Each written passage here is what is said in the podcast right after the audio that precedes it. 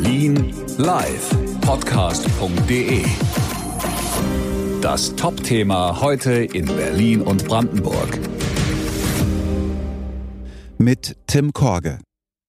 Bundeskanzlerin Merkel ist bereit, schärfere Corona-Auflagen auf einer weiteren Bund-Länder-Konferenz abzustimmen. Einen konkreten Termin gibt es aber noch nicht, sagte Regierungssprecherin Fietz. In einer emotionalen Rede im Bundestag forderte Merkel zuvor einen harten Lockdown, um die Corona-Neuinfektionen schneller zu drücken.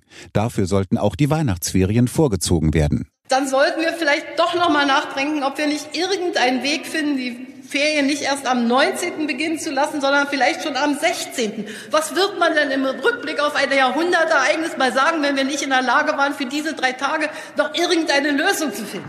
Außerdem sollten die meisten Geschäfte nach Weihnachten schließen bis mindestens 10. Januar.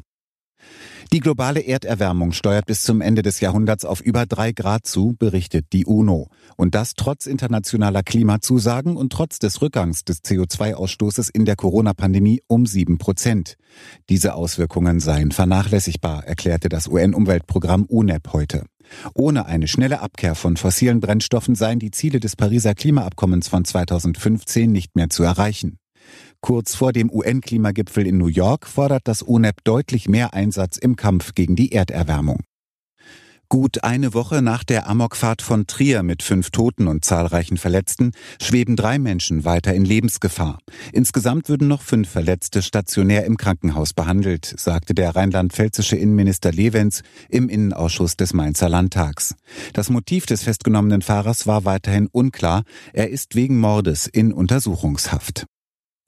Ab nächstem Dienstag können Menschen aus Corona-Risikogruppen kostenlos in der Apotheke drei FFP2-Masken bekommen.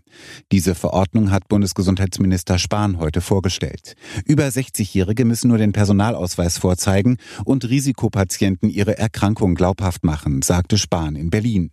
Diese Lösung ist ausschließlich für die Festwochen gedacht und gilt bis Ende Dezember. Für die Zeit danach erhalten dann alle Risikogruppen zwei fälschungssichere Coupons für jeweils sechs Masken von ihren Krankenkassen, die sie in zwei klar definierten Zeiträumen im neuen Jahr ebenfalls in der Apotheke einlösen können.